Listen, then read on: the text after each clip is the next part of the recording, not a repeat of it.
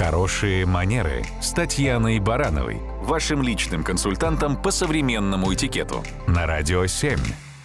Татьяна, доброе утро. Доброе утро. Доброе утро, Татьяна. Мы большую часть жизни посвящаем работе. Много на ней времени проводим. Но вот всякие разные случаи бывают. Что делать, если коллега постоянно язвит или, может быть, подозрительно странно как-то реагирует? Например, пытаешься спросить поподробнее о рабочем вопросе, а получаешь в ответ, ну, даже не спрашивай, все равно не поймешь.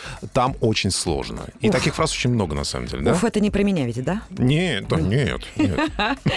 Вообще, коллеги, э, очень многое зависит от того, как мы воспринимаем эту фразу сами. То есть есть вероятность, что это не он язвит, а это я ее так чувствую, так ощущаю. Поэтому, наверное, прежде всего нужно вот исходить из соображений, а вдруг нет там никакой вот изначально токсичности, язвительности, да, и попытки меня уколоть, а вдруг это просто либо фраза шаблон, как я тебя услышал, либо у меня сегодня такое настроение, что мне кажется, что все как-то ко мне относятся не очень позитивно. Да, Юра.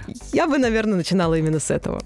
Если правда все-таки вот есть стойкое ощущение, что человек не позитивен, попробовать это озвучить. Ну, то есть прямо так и сказать. Ты знаешь, как-то твой ответ мне сейчас показался достаточно враждебным, например. Что еще можно сделать? Можно попробовать пошутить, да, если получится. Это не всегда легко, не всегда уместно, но если вдруг сейчас пришла какая-то искрометная, там, элегантная шутка в голову, то, наверное, это хорошая идея попробовать как-то выйти вот э, с помощью позитива, с помощью какого-то такого легкого юмора, и это тоже помогает, если это не будет расценено как ответная, вот та самая пассивная агрессия или язвительность. Ну, я, я тебя услышал, Тана.